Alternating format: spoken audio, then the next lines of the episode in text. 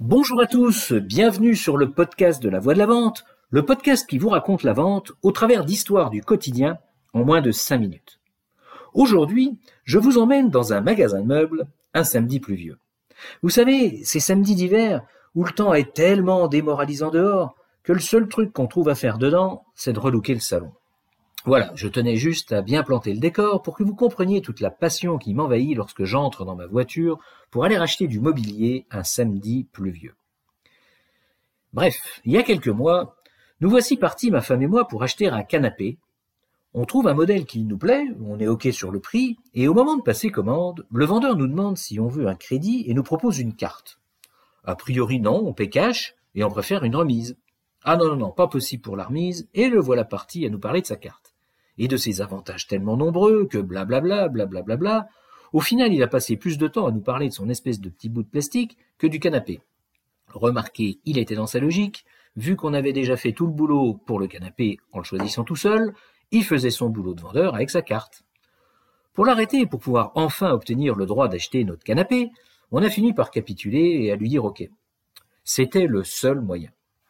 Et là, le voilà à se lancer dans l'énumération de tout ce dont il a besoin pour faire la carte, à commencer par les fiches de paye. Et j'avoue, les bras m'en tombent et je sens l'énervement me monter le long du corps.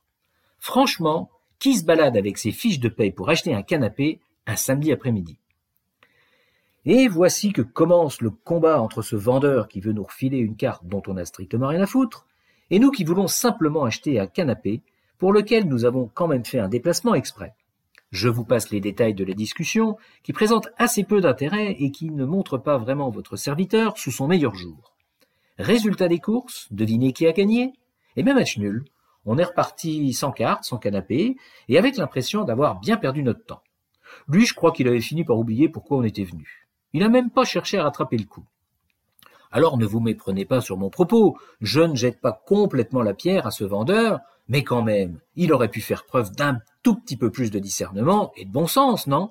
C'est pas parce que le système dans lequel on t'a enfermé est stupide et anticommercial que tu dois te comporter tout le temps comme tel, au garde à vous, les doigts sur les coutures. Comment peut-on en arriver à ce type de situation? Ça me laisse pantois. Comment peut-on en arriver là? Eh bien, on en arrive là quand on a fini par perdre son bon sens et qu'on ne sait plus pourquoi on fait ce qu'on fait. Descartes, vous connaissez je pense donc je suis. Eh bien, il a dit un autre truc que j'adore et qui nous parle du bon sens. Le bon sens est la chose du monde la mieux partagée.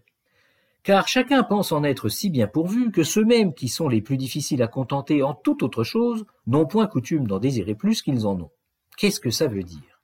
Eh bien, tout simplement que tout le monde est persuadé qu'il est rempli de bon sens. Et tout le monde est persuadé que le monde est fait de bon sens. Et si le bon sens nous entoure, pourquoi ne pas suivre aveuglément le système?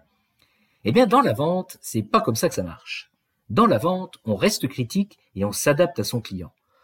On essaye de comprendre son besoin et on n'essaye pas forcément de lui refourguer à tout prix la cam qu'on vous a dit de fourguer. Bref, on fait preuve de bon sens. Voilà, voilà. Sur ces belles paroles, je vous laisse et je vous dis à bientôt. J'espère que vous avez eu autant de plaisir à écouter cet épisode que j'en ai eu à vous le raconter. Si c'est le cas, pensez à vous abonner au podcast et à le partager. À bon entendeur, salut